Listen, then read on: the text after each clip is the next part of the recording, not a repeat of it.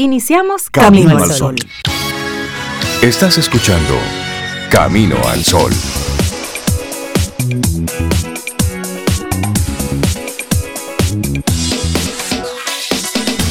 Buenos días, Sobeida Ramírez. Buenos días a Cintia Ortiz y buenos días a todos nuestros amigos Camino al Sol oyentes. ¿Cómo están? ¿Cómo les amanece? Hola, Rey. Yo amanezco muy bien, muchas gracias. Espero que tú también. Hola, Cintia, Laura Sofía y nuestros amigos y amigas. ¿Cómo están? Cintia, ¿tú cómo estás?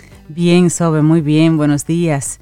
Y buenos días a ti, Rey, también, porque hay que saludar, ¿verdad? Mm, gracias. Que estemos cerca, hay que saludar. Exacto. Los modales, los modales. Por favor. Buenos días. Por favor, al Por aire. favor. buenos días. Hola, Don, hola, Don. Y buenos días a Laura Sofía y a ti, Camino al Sol oyente. Feliz día, feliz martes. Esperamos también que te encuentres muy bien.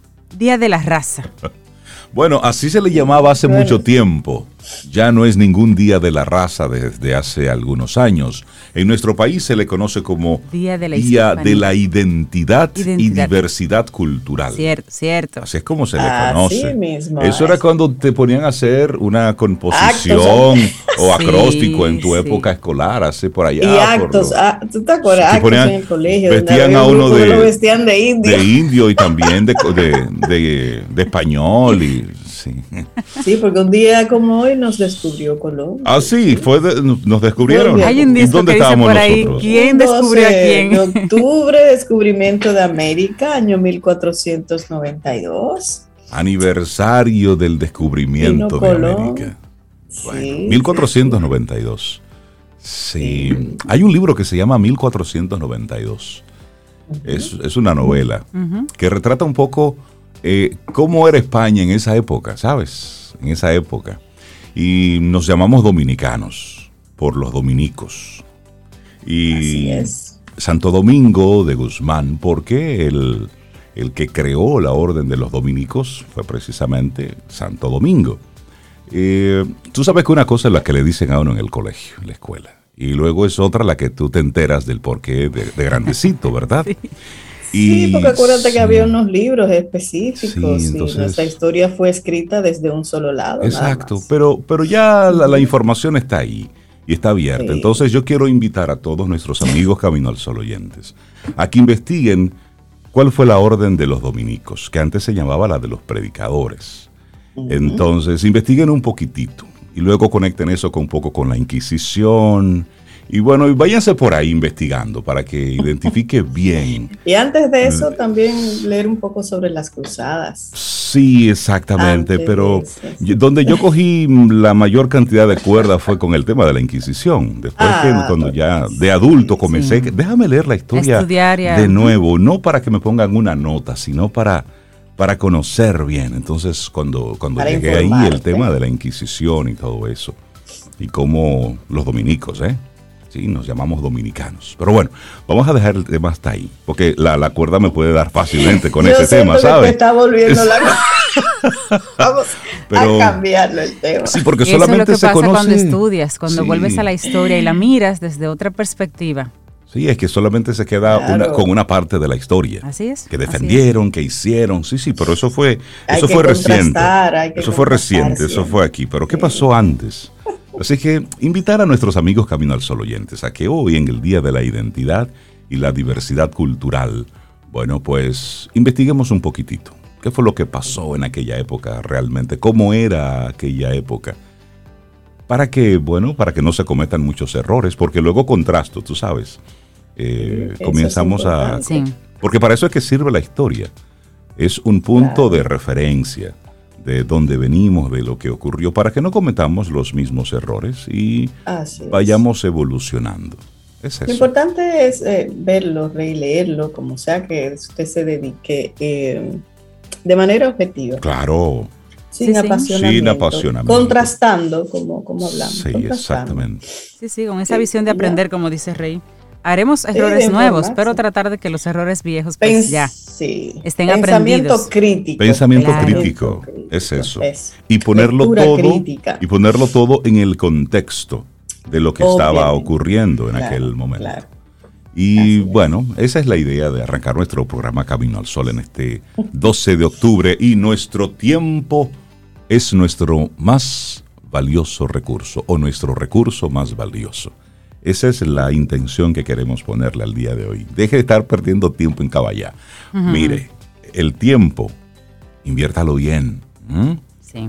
Inviértalo bien porque ese es el recurso más valioso y no importa los millones que tengas el gran poder que tengas, no podrás comprar un segundo de tu vida. Y esa es la gran verdad. Por lo tanto, queremos invitarte a que hoy le pongas esa intención a tu vida.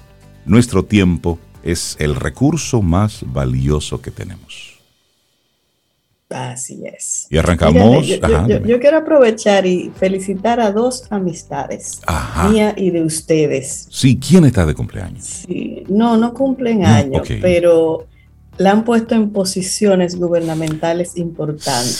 son dos mujeres que conozco, que son valiosas, que son serias y que donde quiera que estén van a hacer lo mejor por el bien común. Me refiero a Paula Disla, Así es. que estaba como presidenta de CONANI y ayer eh, la, la movieron y ahora es la viceministra de Relaciones Internacionales del Ministerio de Educación Superior, Ciencia y Tecnología, el MESIT. Ahí está Paula Disla, que mucha gente la conoce como María Moñito, pero Paula Disla, además de actriz, es doctora en Derecho, o sea, es, abogada con vastísima experiencia. Y la otra amiga que sustituye a Paula en el CONANI es Annie Morún. O sea, mi amiga Annie Morún, compañera de la escuela, o sea, dos mujeres eh, súper preparadas y sé que con toda la intención de hacer lo mejor que puedan en ambas posiciones. Así que me alegré muchísimo. Sí, nos alegramos los mejores éxitos para, para, ambas. qué bueno. Un gran abrazo, felicidades. Gente, gente buena, colocada en, posiciones que pueden hacer un, cambio, que pueden aportar. Sí, sí, nos, nos llena de muchísima alegría. Y bueno, arrancamos nuestro programa Camino al Sol. Tenemos ahí nuestros invitados, nuestros colaboradores para que durante estas dos horas, bueno, pues disfrutemos esta, esta compañía. Te recuerdo que estamos a través de la web en caminoalsol.do y también, como siempre, a través de estación 97.7 FM. Ten un buen día, un buen despertar. Hola. Esto es Camino al Sol. Camino al Sol.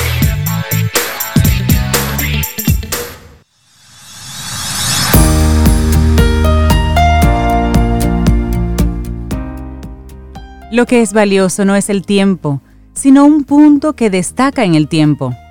El ahora. Eso sí que es valioso. Eckhart Tolle. Bueno, vamos a compartirte nuestra reflexión para esta mañana.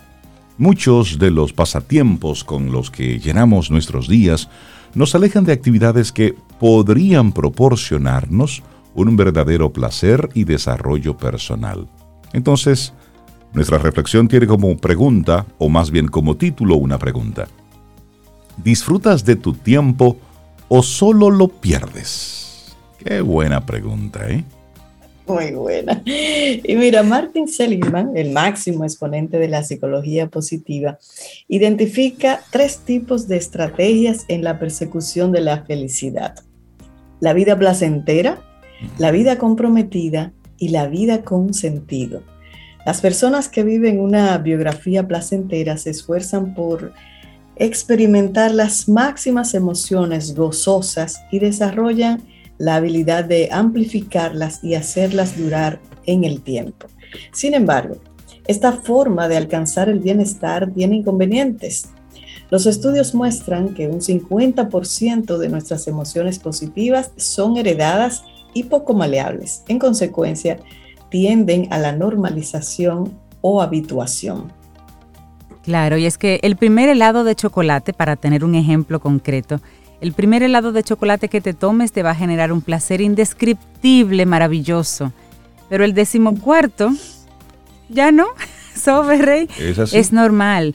Y por lo tanto te verás en la necesidad de aumentar de algún modo la intensidad de ese estímulo para experimentar el mismo grado de placer. Es cada vez más frecuente escuchar las quejas de padres desilusionados ante la falta de entusiasmo de sus hijos al recibir los regalos que con tanto esmero ellos han elegido para los chicos. No siempre se trata de hijos desagradecidos. Simplemente, escuchen bien, al estar expuestos a tantos y tantos estímulos externos generadores de placer, requieren cada vez más de una mayor intensidad para recibir el mismo grado de satisfacción. Exacto, es eso. Y se vuelven que nunca se pueden complacer. Claro, entonces ahí hablemos un poquitito sobre los peligros del entretenimiento vacío. Atención. A los adultos nos ocurre lo mismo, hacemos uso de todo tipo de formas de entretenimiento que lo único que nos procuran es la narcotización y la adicción. Ojalá que los, los eh, editores de espectáculos de los diferentes diarios de nuestro país estén escuchando esta parte. Sí, de verdad. Se la podemos enviar. ¿eh? Se la podemos enviar, de verdad. Entendemos entretenimiento como lo opuesto al aburrimiento y lo traducimos en la necesidad de actividad constante cuando a menudo lo que nos ayuda a sentirnos saciados y satisfechos, felices, es el disfrute de las cosas cotidianas en ausencia de actividad y distracción. Aficiones como los juegos virtuales, ver la televisión, pulular por las redes sociales. Dije pulular por las redes sociales, ¿verdad? Pulular. Exactamente. Esto no tiene nada de malo si no fuera porque dedicarles todo nuestro tiempo libre lo convierte entonces en una práctica totalmente tóxica, cuya única finalidad es distraernos de lo que no nos gusta de nosotros mismos.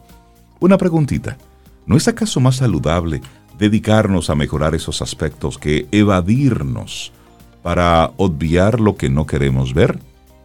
Y eso es lo que nosotros debemos observar. Sí, y, la autora de esta reflexión eh, cuenta que me explicaba un amigo, un buen amigo, ejerce un cargo directivo en una de las principales editoriales españolas, que el ya bajo hábito de lectura de los españoles, y podemos incluir a los dominicanos, parece estar cayendo todavía más debido a la facilidad con que nuestros dispositivos móviles pueden sustituir a cualquier otra actividad.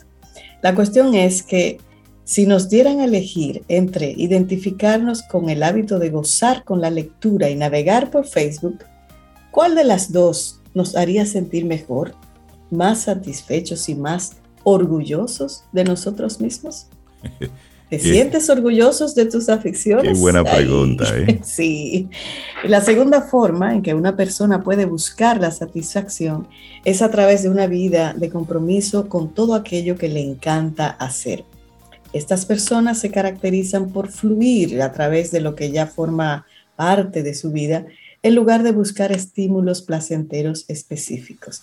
Es la sensación que experimentamos cuando compartimos tiempo con los nuestros, cuando realizamos un trabajo que nos hace disfrutar, cuando nos rodeamos de amigos que nos ayudan a aprender, cuando nuestro tiempo de ocio es rico, es enriquecedor.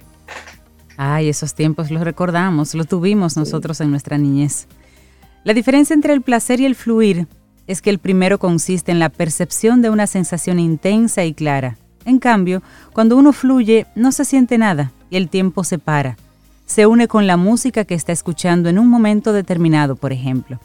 Y este tipo de personas también se caracterizan por su capacidad de identificar sus fortalezas y replantearse sus procesos vitales, sacando el máximo rendimiento de tales virtudes. El tercer grupo, que se mencionó antes, lo integran las personas que eligen tener una vida dotada de un gran sentido como motor para lograr el deleite y la dicha. Sabes cuáles son sus máximas cualidades y las usan al servicio de una meta que les trasciende, que es más grande que ellos, entendiendo por trascendencia algo que les excede, que obviamente es superior. Y llegados a este punto, otra preguntita. la pregunta crucial. ¿Cuál de estas tres formas es la más eficaz en nuestro afán de alcanzar la felicidad? la vida placentera, la vida de compromiso o la vida con significado. Los estudios, por lo menos los estudios, constatan que el placer por sí solo apenas tiene relación con la percepción de satisfacción y suficiencia. La búsqueda de significado y de compromiso, sin embargo, sí aparecen como clarísimos indicadores de bienestar. Pero los estudios muestran también otro dato curioso. La vivencia del placer sí tiene un efecto intensificador y potenciador de la sensación de felicidad que las otras dos estrategias nos proporcionan. Así que no es que sea malo buscar el placer, es que no se puede parquear solo en eso. Claro, y bueno, y te preguntarás, ok, Cintia, Sobe Rey, ¿y cómo, cómo le sacamos partido a nuestro tiempo libre? Bueno, pues te vamos a compartir algunas sugerencias que hace la, la autora de esta, de esta reflexión. Primero, evalúa tus actividades. Trata de describir en qué inviertes tu tiempo de ocio e identifica qué aficiones de entre todas las que tienes son sanas y cuáles son tóxicas. Determina la calidad de las actividades y de lo que te aporta cada una de ellas. Aquí hay otra. Piensa qué te gustaría aprender. ¿Cuáles son tus pequeñas asignaturas pendientes? ¿Qué es aquello que siempre has querido realizar y nunca has encontrado el momento? Incorpóralo a tus ratos libres para disfrutar del placer de hacer lo que más te gusta. Pero hay otras más ahí, Zoe. Claro, te comparto dos más. Revisa cómo repartes tus horas, eso es muy importante. Pondera el tiempo que dedicas a tus aficiones, aunque entre tus hobbies haya alguna que otra banalidad, no tiene nada malo que disfrutes de ello si eso supone la ocupación de una pequeña parte de tu tiempo libre. Y la segunda que quiero compartir es refuerza tu entorno. Reflexiona sobre el tipo de personas con las que te relacionas y lo que buscas en cada una de ellas. Si en su mayoría juegan un rol interesante y hacen aportaciones de cierto significado a tu vida, consolidarás el placer que experimentas en su compañía. Si no es así, esfuérzate en encontrar entornos donde conocer a personas que aporten riqueza a tu tiempo libre. Ay, sí.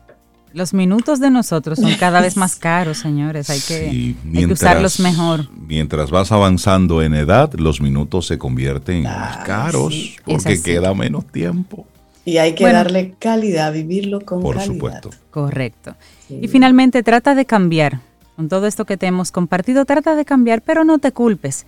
Si casi no dispones de tiempo libre para dedicarlo a tus aficiones, trata de redefinir las responsabilidades que ocupan tu día a día y mide lo que te aportan y saca tiempo libre. No es posible que todo el mundo esté ocupado todo el tiempo. Es cierto. en todo caso, felicítate por aprovechar al máximo el poco o mucho tiempo que tengas, lo que tengas. Así que en el día de hoy, esta reflexión del día que hemos compartido, se trata de ¿disfrutas de tu tiempo o solo lo pierdes? Esa pregunta la dejamos para ti y te la manda Rosa Rabani. Exactamente. Sí. Y, a propósito, un, mensaje a propósito que no mencionamos que, que Milagros Hermana ocupó ya el cargo de ah, ministra de, Cultura. Solamente eh, desde aquí, desde Camino al Sol, con cariño y, con mucha eh, ocupación por lo que ocurre en nuestro país con el tema del mundo del espectáculo y el mundo del entretenimiento. Yo sé que ella tiene muy claro su papel en el Ministerio de Cultura, pero solamente reforzar que entretenimiento eh, no es cultura. Entretenimiento es esto, es, es entretener a la gente, es, es algo así como... Embulla, lo que no piensen Eso es algo matatiempo y eso no necesariamente es cultura. No se trata de, muchos eventos y de muchas actividades, no. Eso no, es cultura. La cultura va un poquitito más allá. Entonces es bueno eh, identificar los diferentes elementos para que se enriquezca la cultura de nuestro país eh, en toda su en todo lo largo y ancho de la extensión, pero no dejarse confundir por el entretenimiento. Por eso decía a propósito que ojalá los editores de espectáculos eh, escuchen o lean un poquitito sobre esto, sobre cómo desde esas diferentes plataformas se hace un flaco servicio a, a, todo el tema, en sentido general. Y cómo, y cómo juegan a veces, Rey, con, Exacto. Con, las informaciones también en los medios. Ayer leía yo un titular, destituyen a Paula Dista. Mm. esa, esa, no era la esa no, e, esa, esa, no era la sustituye una sola palabra cambia claro. el sentido claro hay un tema ahí de, de morbo para lograr más más pinchazos en esa noticia cuando es digital. Pero yo quisiera que eh, retomar rapidito también la, postura de Rey con el tema de cultura, ya que lo trajo a colación. Y es recordar que nosotros como sociedad, la humanidad, cuando vive en sociedad, desarrolla una cultura que la conforma precisamente ese grupo de ideas, comportamientos, gustos, formas, hábitos y todo lo demás que forma eso, pero que una cultura no, es, está, no está escrita en piedra, digamos. Si decimos que el dominicano por cultura es bulloso, por cultura, la cultura se modifica con el tiempo, se modifica con normas, se modifica con, con acuerdos colectivos para subir el nivel, para cambiar ciertas cosas, para incorporar cosas que no se hacen. Entonces, buscar qué elementos de nuestra cultura tal vez son muy habituales, son muy frecuentes, pero no necesariamente son muy positivos. ¿Y qué otros elementos de lo que debería tener una cultura progresista, avanzada, consciente, cada vez mejor en desarrollo, digamos, puede incorporar? Porque la cultura al final es, es, una receta que se puede ir modificando con el tiempo y nosotros tenemos que hacer nuestra parte en, esa cultura. Si hablamos alto y, y lo escuchamos mucho, comencemos a hablar diferente. Tú sabes que es interesante que tú hagas el comentario. Es, interesante que hagas el comentario por lo siguiente. Tendemos a confundir lo que es cultura. Y una cosa, es, una cosa es comportamiento. Es decir, el comportamiento de la de, de, tal o cual grupo es de esta forma y el de este grupo es y ese comportamiento obedece a su cultura, al contexto, a su historia, exacto, al contexto, al nivel, de educación, al nivel educativo, a lo que esté ocurriendo en el momento. Por eso es, es de repente no, no confundir los diferentes eh, términos y esto eh, a propósito de nuestra reflexión del día de hoy. A veces simplemente estamos eh, con el entretenimiento por el entretenimiento. Y, todo lo marcamos en la palabra cultura. Exactamente, y eso al final es pérdida de tiempo. Y es lo que queremos invitar a nuestros amigos Camino Sol oyentes a reflexionar. Y hay elementos dentro de lo que se define como cultura que hay que mantenerlos, Por supuesto. Claro que sí. Conocimiento, creencias, arte, moral. Eso, te da identidad. Identidad, correcto. La cultura te da identidad. Eso es. Claro. Así es que, desde aquí, con cariño. Son las 7:48 minutos. Vamos avanzando en este camino al sol. Rosana desde España y esta canción bellísima. Pónganle atención a la letra. Rosana me gusta en CD. En. A mí también, igual que otros artistas. Ya yo cambié. Hay artistas que no los veo en vivo. En vivo. Sino que no pago por un concierto. pago por escucharlo en Spotify, o en cualquier otra plataforma digital. ¿Están conmigo? Sí, yo estoy contigo. Hay que llamar las cosas por su nombre. porque porque es que nuestros minutos son caros, Sobe. Entonces, prefiero escucharla. Hablan demasiado. Eh, ok, gracias. Seguimos con música. Ya lo dijiste. Lo dije. Disfruta tu café en compañía de Camino al Sol.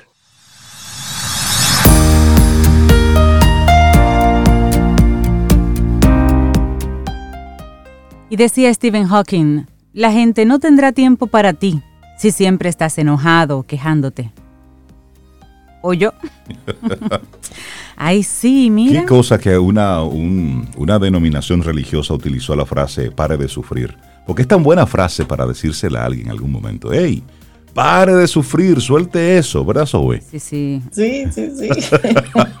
Pero hay una muy linda que se llama fluir. Esa, muy incluso a veces a veces uno mismo tiene que decir eso, Rey. A veces uno se pone un poco medio obtuso con algunos temas. Eh, pues, espera. Espera y se suelta eso. Para de sufrir y suelta, María. Yo lo he hecho. Claro. Sí, sí, sí, sí.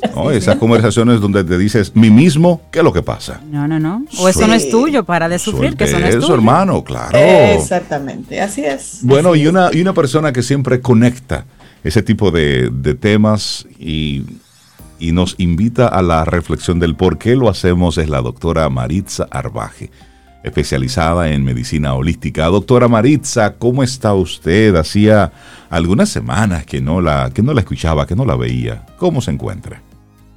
Yo estoy bien, siempre firme en, en pos de estar lista cuando sea necesario.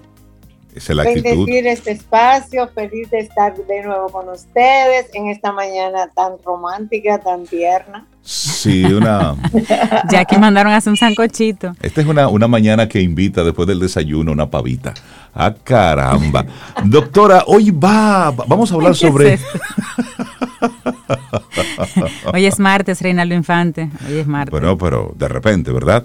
Doctora, hoy hablaremos sobre cómo armonizarnos desde nuestro interior en momentos de crisis. Qué buen tema.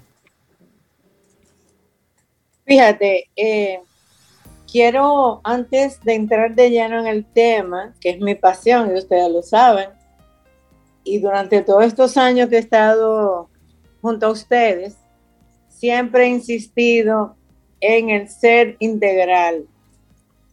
La medicina integrativa holística, que es la que más ejerzo durante más de 15 años, me da la razón de que si yo no resuelvo el estado emocional del síntoma que presenta el cuerpo biológico, no voy a resolver nada. Porque aunque necesitamos vivir, necesitamos el dinero, no podemos seguir manejando la salud como un centro comercial. ¿Y qué resulta? Que sin ser pesimista, todos los días como que amanecemos con una eh, información negativa, eh, un estado emocional que vuelvo y digo, de hace años lo estoy diciendo, el país tiene un duelo no resuelto porque el entorno no lo podemos controlar.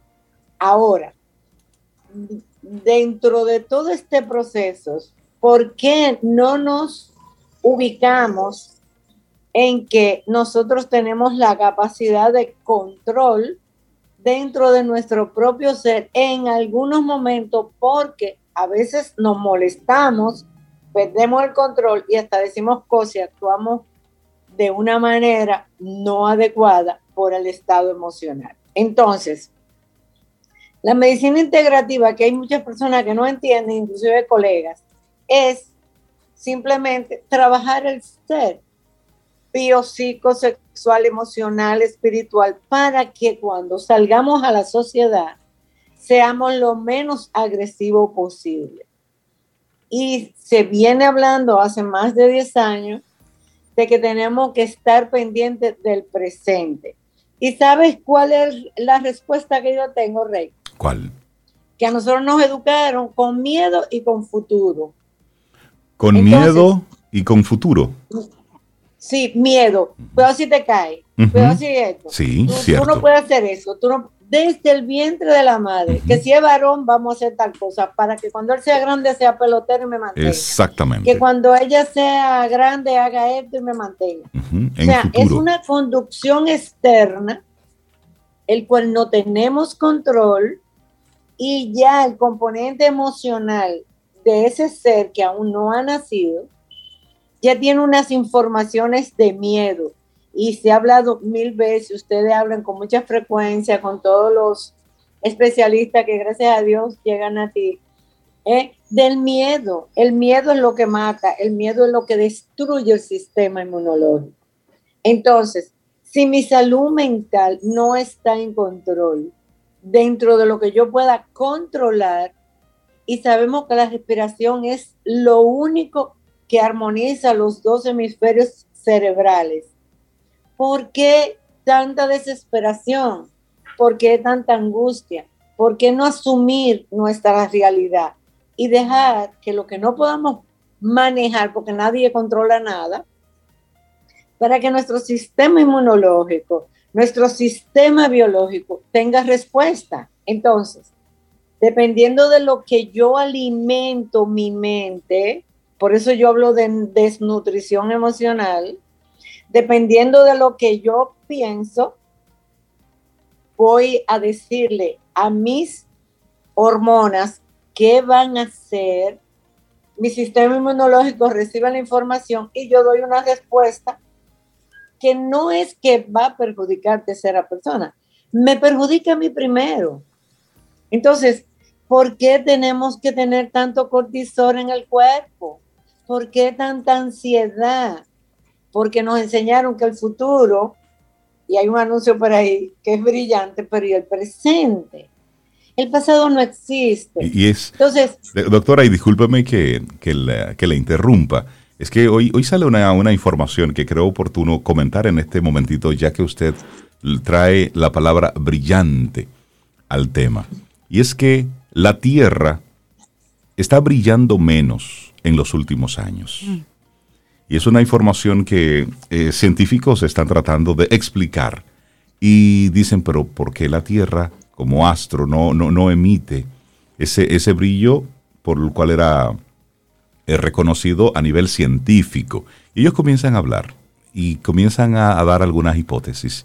Y hay una de ellas que habla sobre el albedo, que es eh, la cantidad de luz del sol que la Tierra refleja hacia el espacio, se conoce así como albedo, y en promedio se trata de cerca del 30% de toda la luz solar que recibe, es decir, como hay muchas partes blancas, es decir, en los polos, las nubes, todo eso le devuelve hacia el universo el reflejo.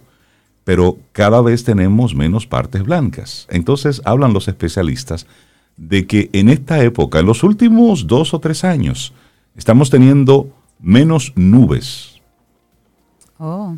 Y si hacemos un ejercicio así rápido, nos, por lo menos yo hago, pienso rápido, bueno, estamos viendo desde hace un tiempo esta parte, muchos días totalmente con un cielo despejado, es decir, con el, el, cielo azul, azulísimo, ¿eh?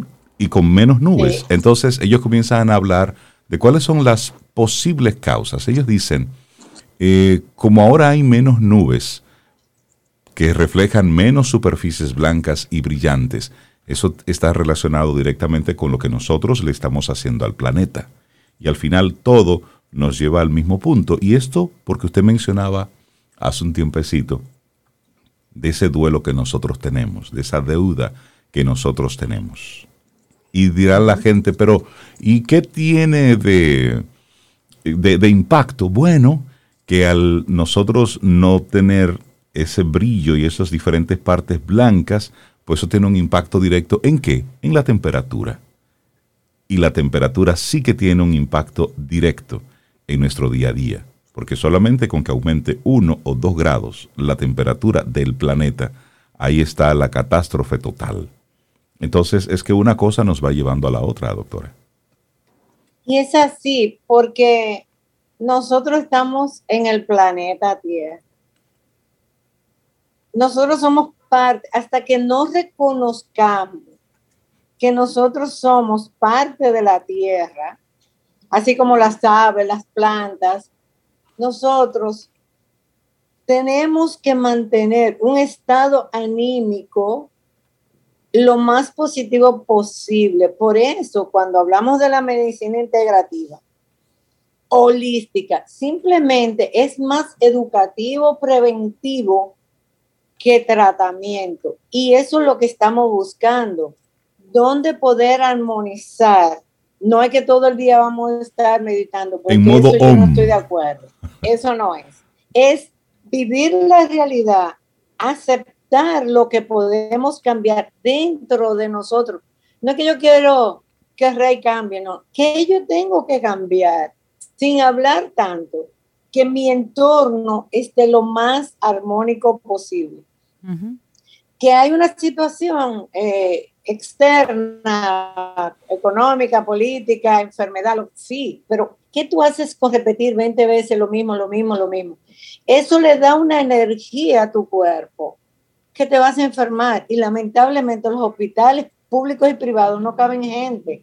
Y es miedo, es inseguridad, es no tener la capacidad de reconocer que podemos hacer algunos cambios sin dinero, simplemente es dedicar, inclusive cuando yo trabajo eh, con grupos, yo le digo, vamos a respirar hondo, el que quiera cierra los ojos, el que no, ta, ta, ta, ta, ta. Y en tres minutos, Reinaldo, le digo una instrucción con yo, porque así que yo digo, ahora es con yo. Y la persona dice, wow, wow, ¿y qué tiempo fue? No, tres minutos. Entonces tú no puedes dedicar tres minutos a tu ser y el otro elemento, a través de los años, de mi experiencia, me he dado cuenta que como mi mamá y mi abuela no fueron educadas para tener autoestima ni tener amor propio, eso me lo vendieron a mí, yo se lo vendo a mis hijos, a mis nietos. No, amor propio no es egoísmo. Amor propio no es ir a comprar una cartera cara. Claro que no. Amor propio es que yo me hago para mantener la salud. Entonces, las cosas están bastante interesantes, donde en vez de quejarnos, vamos a ver qué cambio vamos a hacer. ¿Qué alimento emocional yo le estoy dando a mi cuerpo en materia espiritual? ¿Qué yo estoy alimentando biológicamente? Y te digo algo, yo como nutricionista no hago que nadie deje de comer nada. Ahora, ¿qué alimentos tú comes que te caen bien y que los digieres bien? Y eso de ocho horas de dormir, ya yo estoy cansada de decir que eso es las horas que tú duermes, que te despiertas relajado. El agua que tú ingieres, que te sientes tonificado. Pero no, es un patrón permanente de que hay que hacer esto, hay que hacer aquello, hay que... Entonces, cuando no tenemos una seguridad de nosotros mismos, ¿qué hacemos? Que hacemos lo que todo el mundo diga y al final ni eres feliz yo, ni es feliz nadie. Me gusta mucho esa invitación. me gusta, que cambiar rápido. Me gusta esa invitación que nos hace la doctora Marit Sarvaje de, de buscar dentro, de escuchar el cuerpo, porque al final es eso. Porque recetas, bueno, de eso hay mucho. Sí, hay muchas es cómo tú puedes armonizar con lo que te funciona. Lo que le funciona al otro no necesariamente te funciona a ti. Y ahí es donde entra la, armonía. Por eso, cómo armonizar desde nuestro interior en esos momentos de crisis. Porque siempre estamos, bueno, en una crisis, estamos siempre resolviendo una, una situación. Doctora Maritza, la gente que quiera ponerse en contacto con usted.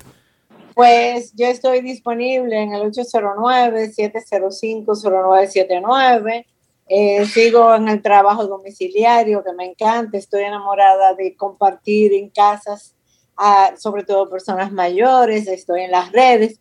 Y mire el regalo que yo me voy a dar. Voy para Santa Marta, Colombia, donde voy a, a recoger energía.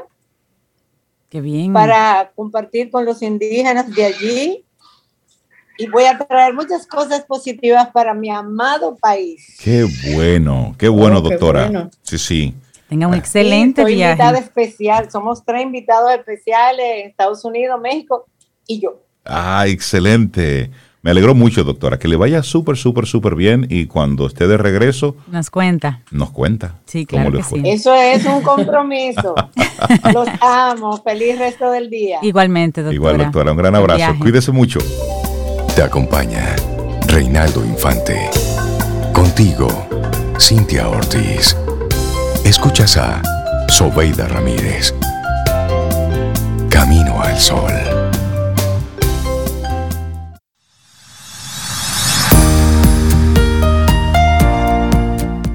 Una frase de George Orwell decía, quien controla el pasado, controla el futuro. Quien controla el presente, controla el pasado. Le damos los, los buenos días, la bienvenida. A usted, amigo Camino al Sol oyente, si es la, se está conectando ahora. Y usted, señor, señora, ¿es la primera vez que escucha Camino al Sol? Pues seis. Cuidado, déjalo ahí, tranquilo. Quédate con nosotros, que es posible que el próximo invitado, nuestro próximo colaborador, pues te enganche con, con esto que decidimos hace ya nueve años y pico, llamar Camino al Sol una forma diferente de, arrancar la mañana.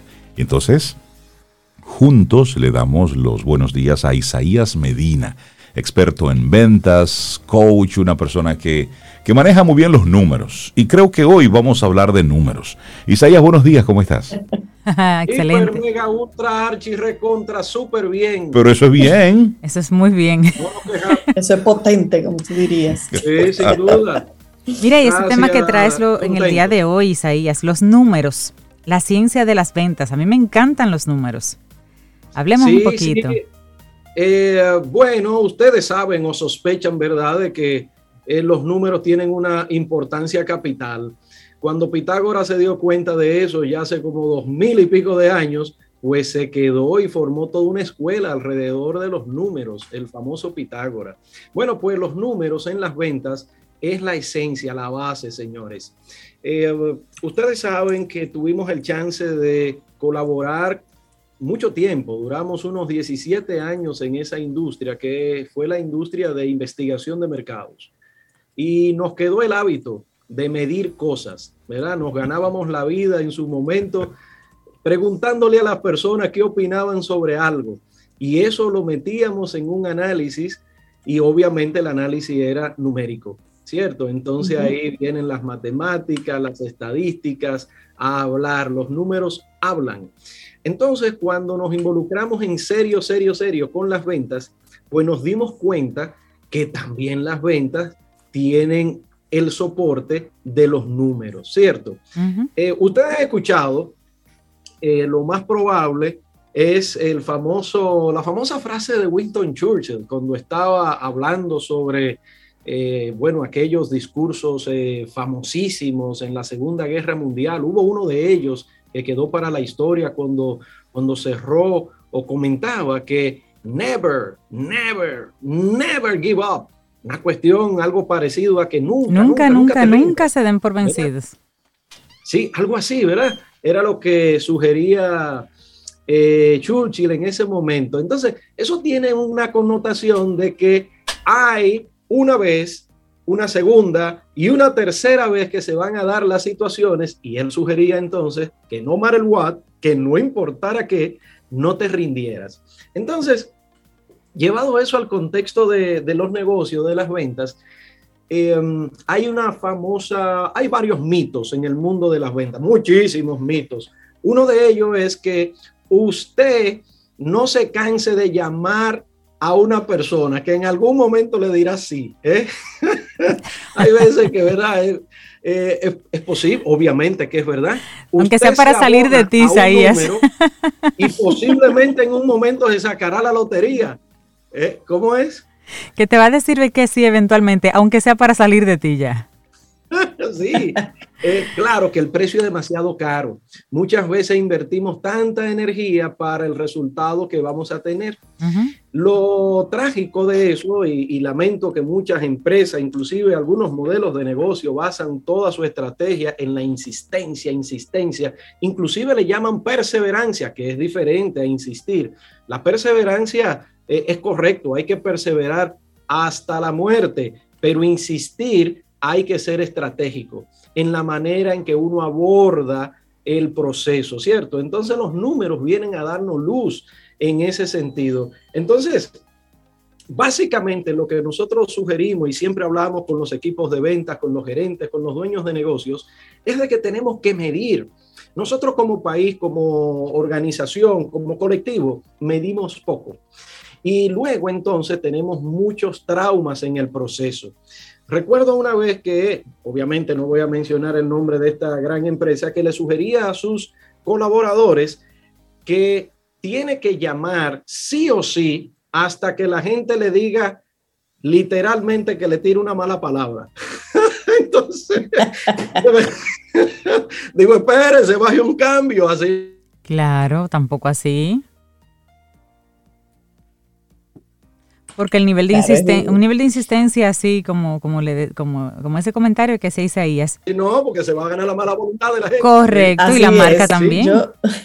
a mí no me gusta que me, que me atosillen de esa manera. Claro. Yo ahí es que digo, no compro, ya y me voy. Claro, hay su, hay su forma. Si los números hablan, eh, ¿qué sucede con la cuestión de uno es recibir muchos no, no, no, no, no. Óyeme, que todo el mundo tiene su corazoncito. Y por mejor estima que tengamos, en algún momento nos desarmamos con la frustración de la negatividad de alrededor hay que tener metodologías, hay que tener estrategias. Por supuesto, un producto, un servicio, un precio, eso se da de contado, que por cierto, esa es una de las razones por la cual a veces no se tienen mejores resultados, no se tiene armado una pequeña estrategia, simplemente se compra 10 y trata de venderse al precio que me haga sentido. A veces lo pongo igual que la competencia, a veces por debajo, pero no hay una cohesión con los equipos de ventas. Entonces apostamos a que la estadística no ayudará, y si bien es cierto, porque eso de la evaluación de cuál es la proporción adecuada para yo llegar al objetivo que busco, esa es la esencia de lo que quiero transmitirle hoy. Tenemos que mejorar nuestra manera de recolectar datos, de cómo nosotros eh, vemos el negocio con números. Por supuesto, hay una, hay una prueba ácida. ¿Cuál? Show me the money. ¿Cuánto estamos cerrando en el mes? cuántos son mis gastos operativos, cuánto es la rentabilidad. Por supuesto, los financieros, contables, lo saben eso. Al final del mes, ok, el estado de resultados no dice qué tan sano está nuestro negocio, pero por supuesto uno no quiere un negocio para sobrevivir. Uno quiere un negocio para que el dueño y todos los que vivan de ese negocio vivan bien. Claro. ¿Cierto? Claro. Y esa es la base de lo que queremos transmitirle, que los números gobiernan las ventas. Hay que tomarse un momento, hasta, eh, piense por ejemplo en los atletas de alto desempeño. Una persona que va a la, a la Olimpiada, a la Olimpiada, por ejemplo. Esa gente saben sus números. Por supuesto que sí. Saben todos los números, cuál es el nivel. Por ejemplo, vamos a poner a alguien que corra maratones. Sabe cuáles son eh, el tiempo que hace 5 kilómetros y sabe el tiempo que hace 10 y sabe el tiempo que llega a los 30 y a los 42. ¿Se dan cuenta? Uh -huh. Lo miden, uh -huh. se van probando continuamente el timing. Aparte de los ejercicios complementarios que hacen para poder tener resistencia y ser más rápido. Todo se mide en los deportes. Por supuesto, se ha llegado a una locura locura de la medición por la medición, ¿cierto? Sí, sí, sí. En estos días, este fin de semana, estaba viendo en HBO un documental muy revelador precisamente sobre los números. Y es que los atletas de alto desempeño, obviamente no solamente son los números que han llevado a que ellos sean lo que son, íconos. Usted agarra a Michael Jordan en el básquetbol uh -huh. y, y, él te dice, mira, ¿cómo, ¿cómo hacía yo las cosas? Bueno, yo sí, yo era muy bueno en esto y me ayudaban y medíamos la cuestión, pero yo tenía un deseo, pero profundo, de ganar. ¿De ganarle a quién? A quien sea. Y cuando no había un contrincante, alguien real que sea un obstáculo, me lo inventaba. Y me inventaba un lío de que yo tenía algo en contra de él. A ese nivel de este hombre a darse una mente interna como para sobresalir. Claro, estamos hablando de personajes, íconos, ¿cierto? Pero si agarramos el hockey sobre hielo, ahí tienen sus personajes también, el fútbol americano, el balompiés, todos tienen sus íconos que hacen lo propio, aparte de medir. ¿Qué quiero decir con este ejemplo de los deportistas? Que si bien es cierto que hoy la ciencia de la estadística está tan avanzada que miden hasta las respiraciones que en 30 segundos debe dar para hacer, para optimizar tu rendimiento, ¿eh? seamos conscientes. Dicen ellos en este reportaje, los números están bien, pero hay un plus, asimismo en las ventas. Vamos a arrancar en el mundo de las ventas midiendo y nos vamos a dar cuenta que al principio nos vamos a abrumar. ¿Cuántas llamadas son necesarias para tú contactar a una persona que por lo menos te escuche? Son tantas, eso se mide. ¿Cuántas llamadas necesitas hacer? Porque darlo nada más en el mundo del el telemarketing, ¿verdad? ¿Cuántas llamadas necesitas para que se cierre el negocio? Todo eso se mide. Uh -huh. ¿Cuántos emails debes enviar recurrente para que te compren? Si es online, el todo eso se mide. Hoy día sí es verdad que Google Analytics y muchísimos otros sistemas te miden, pero al segundo ese esfuerzo, ¿cierto? En nuestros negocios tampoco que debemos volvernos locos, ¿verdad? En la, en la medición por medición. Ya tenemos lo básico. Por vendedor, ¿cuánto produce? ¿Cuántas visitas requiere tener un vendedor en un día para cerrar tantos negocios? ¿Cierto? ¿Qué pasa? Como en nuestro país hay tantos microempresarios, tienen demasiadas cosas en el día a día, en el servicio que están dando, que si añadimos también la medición, es, es un poco mucho, ¿cierto? Entonces, usted se toma su tacita de té, si usted está solo, tiene dos o tres personas nada más en su negocio, y usted comienza a identificar qué es lo mínimo necesario que debo medir. Ya usted lo sabe, ¿verdad? Pero no estamos hablando del cierre de negocio. ¿Cuánto dinero entra? ¿Cuánto dinero se factura? ¿Cuántos costos y gastos tengo? Eso, lo, eso es, huelga decirlo. Estamos hablando aquí de ese desempeño diario, de la conexión mía como vendedor con el dueño. Un detalle importante con el dueño, digamos, el comprador, ¿verdad? Detalle importante, el vendedor típico dominicano no mide sus resultados. En el mejor de los casos, si la empresa lo mide, la empresa entonces le dice, mira, este fue tu desempeño mm. en este mes. Pero eso no debe ser así. El vendedor estrella es una persona mm, voy a decir una palabra que tiene muchas secciones y la quiero, la quiero plantear como positiva. Obsesionado. Está vuelto loco por ser el que más papeleta produzca. Pero claro, ahí vienen los sistemas de creencias, que ya eso es otra historia, ¿sí? Muchos no se lo creen. Pero vamos a medir, vamos a, a buscar esas proporciones adecuadas. Nosotros descubrimos en el mundo inmobiliario que cuando ponemos un letrero de se vende o se alquila, sobre todo de se vende, que es donde hay más comisión y más dinero, cuando ponemos un letrero, por cada 25 llamadas cerramos el negocio. Descubrimos Oh, eso, ok. ¿eh? En Estados Unidos la proporción es menor, porque la gente está más cuerda. Aquí hay demasiado locos que te llaman nada más para decir, mira, eh, ¿a cómo es que lo venden? Normalmente son los vecinos, ¿verdad? Para ver cómo ande. Son datos. Pero ese es el riesgo de tener un negocio. Le estoy dando un pequeño ejemplo de cómo una herramienta, cuando comienzas a medirla, te da un, un dato que te hace ser más productivo. Porque al final del día, eficiencia es la clave del negocio. No se trata de trabajar duro, 50 horas. No, no, no, no, no, no. Claro, si tienes la capacidad y te gusta y te apasiona, pero a un nivel que te vuelve loco, genial, trabaje todo lo que usted quiera. Pero eso no quiere decir que vas a tener resultados. Siempre hay una forma más fácil, Claro. un bajadero, una bajadita.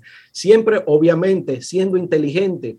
Cuando tenemos el chance de vender, no hagan como el frutero de la esquina, que el día que vendió todo, a las 10 de la mañana se va a acostarse. Y cerró.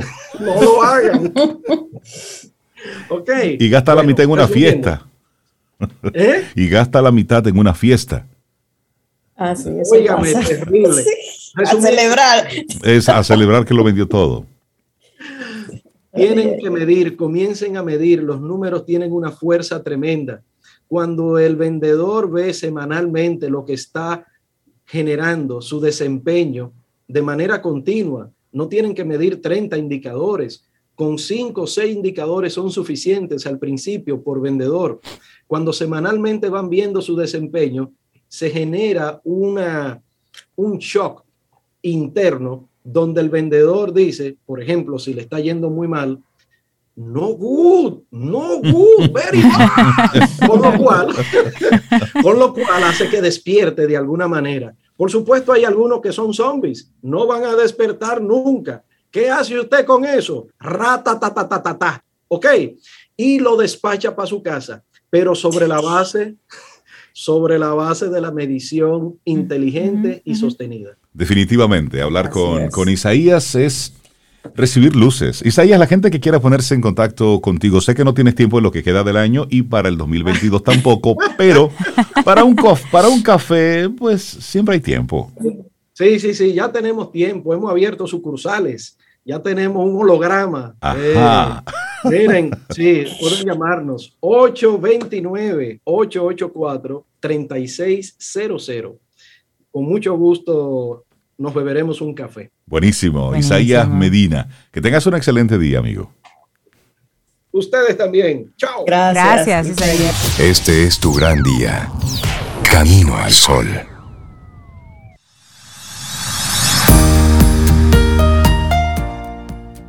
Y ya lo decía Benjamin Franklin, puedes retrasarte, pero el tiempo no lo hará. Y le damos los buenos días, la bienvenida a Giovanni Montero. Él, les digo que, él es psicólogo deportivo y él es de ES Perfiles. Y hoy hablaremos de la mente deportiva, entrenando el cerebro. Giovanni, buenos días, bienvenido de nuevo a Camino al Sol. ¿Cómo estás? Muchísimas gracias. Buenos días, Rey. Buenos días, Cintia. Todo, todo bien, Sobeida. Buenos días. Buenos días, Buenos Giovanni. días, Qué bueno Giovanni. ¿Cómo estás? Bien, todo bien, gracias a Dios. Estaba esperándote, Joa, para que Sí. hablemos de... Ajá. Sí, porque Sobeida, Cintia y yo tenemos una mente deportiva, de, de- de- una mente de, de deportista de, De atleta de alto de rendimiento. alto consumo. De alto consumo, sí. De alto consumo, eso. Sí. Tenemos que llevarlo a rendimiento, pero consumo sí. Sí, yo en, en la pausa yo Sí. pasé por la cocina a ver qué iba a pasar al mediodía hoy. Eh, eh, Giovanni, hablemos de la mente deportiva. ¿Cómo podemos entrenar nuestro cerebro? ¿Qué se dicen los atletas para, para tener desempeños por encima del ser humano común? Sí, fíjate lo interesante de este tema y me voy a meter un poquitito, solamente tocar una línea y me devuelvo en, en el área de la doctora Oldey, de la Blue Oldey, eh, de la neuroplasticidad y neurogénesis. Eh, cuando hablamos de mente deportiva, hablamos eh, no solamente del entrenamiento per se, de los, de los atletas, sino de todo lo que hace a través de esa experiencia que adquiere en diferentes actividades relacionadas con el deporte. Okay. Entonces, eh, eh, antes se había, eh, se había dicho que, la, que las neuronas, únicas células del cuerpo que no se reproducían, no, que una vez morían, simplemente ya no se regeneraban, más bien. hoy en día eso cambió y se está hablando de neurogénesis, se está hablando de neuroplasticidad, se está hablando de que cuando una persona entrena a través de esa experiencia y hay un aprendizaje, se, se, se establece la neurogénesis, que es la creación de nuevos sistemas de neuronas que le permite al individuo tomar mejores decisiones. Entonces, fíjense qué interesante está eso. Y un atleta y, y, un atleta de alto rendimiento eso es lo que hace, tomar decisiones en milésimas de segundo. Sí, correcto, sí. Exactamente. Entonces, ¿por qué prestarle mucha atención a la mente deportiva, que es el tema central que, que vamos a tocar aquí? Porque a través de esas experiencias versátiles, diferentes, incluso aprender de los errores, y aprender de los aciertos nos va a permitir entonces crear las bases para tomar mejores decisiones y responder de mejor forma a, situaciones inesperadas en el momento. Los atletas que logran hacer un proceso de aprendizaje desarrollan mejor atención, mejor toma de decisión, mejor enfoque, mayor control emocional. Entonces, en los deportes que se necesita, eh, que son bastante, eh, que tienen mucha actividad, ese proceso de neurogénesis es mayor que aquellos deportes que son más estacionarios. Recuerden que hay una cultura eh, de, la gente en la calle que dice que los, que los, que los peloteros son brutos. sí pero estamos viendo, por supuesto, tenemos que ver la capacidad de los peloteros en ciertas áreas. Yo siempre he dicho, los peloteros son de los atletas más inteligentes que existen, porque poder determinar solamente por el sonido del bate al mm. chocar la pelota, dónde, va a ir esa pelota, con qué intensidad, moverse a ese punto y lograr llegar al punto exacto en el momento exacto donde esa pelota antes de que toque el suelo. eso es inteligencia. Eso es verdad. De hecho, pues, el, mismo, el mismo bateo. Es decir, tú no ves la pelota. Es decir, y tú poder dar un cuadrangular, ¿eh? es decir, devolver una pelota que tú no viste. Tú solamente viste un movimiento de un brazo. Y hay una intuición, hay, hay una medición. Eh, eso realmente requiere de un tipo de inteligencia. Lo que pasa es que nosotros nos hemos quedado todavía con la definición eh, antigua de inteligencia. Y no, un asunto es que usted sea un intelectual, que, que sea un come libros. Eso es una cosa. La, inteligencia académica. Es la inteligencia académica. Hay otras personas que tienen una inteligencia musical, que no son personas que no te pueden articular dos palabras, una detrás de otra, pero ponle un, un instrumento en las manos. Es, otro tipo de inteligencia. Es decir, Exacta, exactamente. Es más, mira, ayer, ayer hablábamos sobre la inteligencia espacial que tienen los mensajeros. Mensajero no puede ser todo el mundo. Es decir, resolver situaciones rápidas, venir aquí, venir allá, es decir, buscarle la vuelta. Eso es un tipo de inteligencia. La forma de llegar más eficiente. Más eficiente, eso es un tipo de inteligencia. Entonces nos hemos quedado con, a propósito de lo que tú decías de los peloteros, porque, bueno, ellos, ellos tienen su habilidad muy clara, su fortaleza muy clara y, sobre, y en base a eso es que están trabajando. Así es, así es, así es. Y hay un elemento eh, importante en todo esto, es que los atletas deben de entender que así como entrenan la parte física, táctica y técnica, hay que entrenar la parte psicológica del juego. Eso es importante. Que le va a permitir mejor y mayor desempeño deportivo. Entonces, ¿Cómo se entrena esa, esa parte psicológica? Bueno, hay, hay, elementos, hay, hay, una, hay ocho factores que yo le voy a, al, final, le voy a exponer que tienen que ver con ese entrenamiento. Pero hay una parte que quería eh, plantear. El ejercicio físico, por ejemplo, eh, el ejercicio aeróbico permite el desarrollo y esa plasticidad neuronal y el desarrollo de ciertas habilidades. Ahora, por supuesto, tenemos que tomarlo en cuenta y ya en investigaciones se han determinado estos elementos. El ejercicio no puede ser tan extenuante de que el atleta tiene que casi morir en el suelo eh, de una hipoxia cerebral por, carga de ejercicio, pero tampoco lo podemos eh, dejar en el punto de solamente caminar. Caminar es bueno, es sano, pero para generar esa, esa neurogénesis en el cerebro se necesitan ejercicios donde la capacidad cardíaca sea irregular. Mm, es decir, intervalos, rápido, lento. Intervalos, okay. exactamente. Y que dentro de ese proceso de ejercicio, entonces se logre una experiencia y tomar decisiones.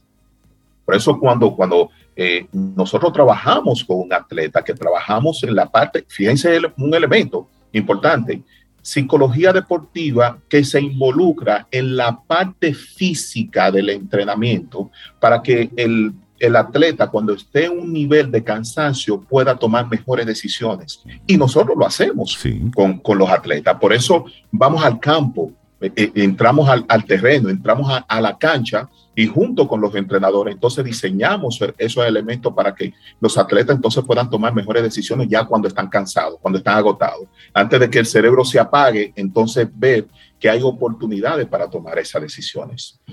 Entonces, en base a estos elementos, nosotros tenemos ocho factores esenciales para fabricar talentos. Y con esto quiere decir que aun cuando un atleta tiene el talento, si no entrena esas habilidades, esas habilidades simplemente se quedan ahí, rezagadas. Y muchas veces se pierden. Esa, rápidamente, para, sí, para conocer. Exactamente. La primera es encontrar el propósito y el sentido de lo que hace. Ok. Y esto debe estar alineado con los valores predeterminados y personales del atleta. Un atleta no puede hacer eh, si no encuentro un propósito de, de, por qué está practicando lo que está practicando y cómo lo quiere, entonces simplemente lo va a abandonar. Segundo, buscar y encontrar la pasión y la motivación en lo que hace. Y por supuesto, esto lleva tiempo, pero el, el, atleta debe de ser paciente en, en ese sentido. Segundo, apropiarse del proceso de aprendizaje. No es simplemente entrenar, es por qué entreno, para qué entreno, qué habilidades estoy desarrollando. Entonces, esas capacidades, por supuesto, se van a entender de que están mejorando ciertas habilidades eh, en el atleta. Cuando el atleta lo entiende, lo asume y tiene sentido. No es simplemente, ah, que yo estoy corriendo simplemente porque correr es parte del entrenamiento, no, porque corro. Por eso muchas veces un atleta exige se exige a sí mismo dentro de la competición un nivel competitivo cuando no ha entrenado ese nivel competitivo. Entonces la competición es que se da cuenta de que está por debajo de, de otros atletas cuando, cuando se enfrentan. Que eso es lo que sucede mucho con los países desarrollados, Estados Unidos, Japón y todo, cuando estos países subdesarrollados se enfrentan a esas potencias en deporte, no es porque no pueden desarrollar esa capacidad, es por los niveles de entrenamiento, cómo lo ven. Entonces tenemos que hacer un cambio en esa parte. Tolerancia, que es la cuarta, tolerancia al dolor, tolerancia a la frustración, tolerancia al fallo. Los atletas deben saber que hay una transformación lenta, pero no puede ser interrumpida. Nosotros como cultura latinoamericana estamos, estamos evocados siempre a, tener resultados rápidos, es inmediatos. Por eso un muchacho en, el contexto del béisbol un muchacho está entrando a los 11 años y ya a los 14, 15 debe ser eh, eh, firmado, porque si no se queda. Entonces tenemos esa urgencia siempre de desarrollar el talento y no debe de ser así. Quinta, formular un plan estratégico. Si, si tomamos un atleta cualquiera y nos sentamos con ellos y le preguntamos del plan estratégico que tienen, de, de los objetivos parciales, los objetivos a largo plazo, no lo tienen solamente quieren ir de A a Z. Es decir, si es fútbol, quiero ser profesional. Si es béisbol, quiero ser grandes ligas. Si es baloncesto, quiero ser NBA. Entonces, no hay un plan estratégico, no hay un elemento. Ellos no saben qué tienen que desarrollar en, los diferentes niveles. Y tú estás haciendo. muchas veces lo, los, los entrenadores ni saben qué desarrollar en los siguientes niveles. Y tú estás siendo conservador, por, porque no es que quiero ir a las grandes ligas, es que quiero ser el MVP. ¿Me entiendes?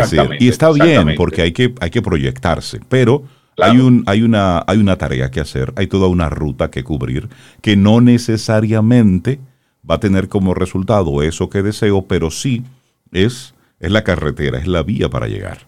Exactamente. Entonces queremos saltar esa vía y, es un error tremendo. Ahí viene la frustración, ahí vienen las decepciones. Y también hay, y ahí también vienen las violaciones a los a los diferentes reglamentos. Ahí viene el dopaje, ahí viene la violación de las actas de nacimiento, ahí vienen muchísimos manejos truncos. Así es, así es, así es. Seis, desarrollar confianza en sí mismo y ser optimista. Fíjense, es un, es un elemento que puede ser tan simple, pero es el, el hándicap de todos los atletas que nosotros trabajamos, el desarrollo de la confianza. Es decir, atletas con grandes dotes deportivos que no confían en sus habilidades.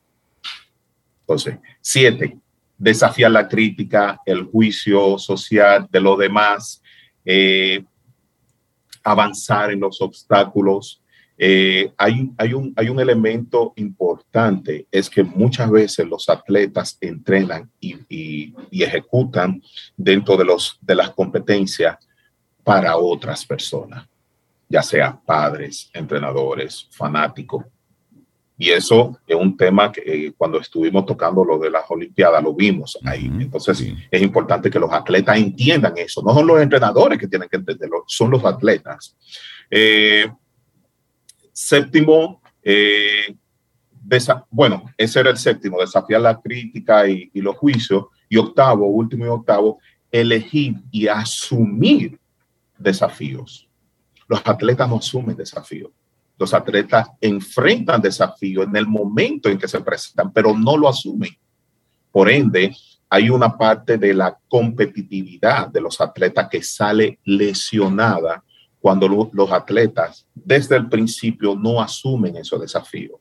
Y los desafíos tienen que ver primero conmigo mismo como atleta, cómo yo me percibo, cambiar, eh, eh, determinar el autoesquema deportivo, identificar eh, qué soy como atleta, entonces poder esos desafíos enfrente a lo que a los otros atletas que estoy, eh, que estoy enfrentando, eh, valga la redundancia. Entonces, es importante, estos ocho elementos van a permitir entonces que esa neuroplasticidad pueda darse, esa neurogenesis y aprender del proceso. Es decir, no es solamente correr más rápido, sacar la bola más lejos, no, se trata de, poner eh, de forma integral todo el sistema a trabajar en beneficio de.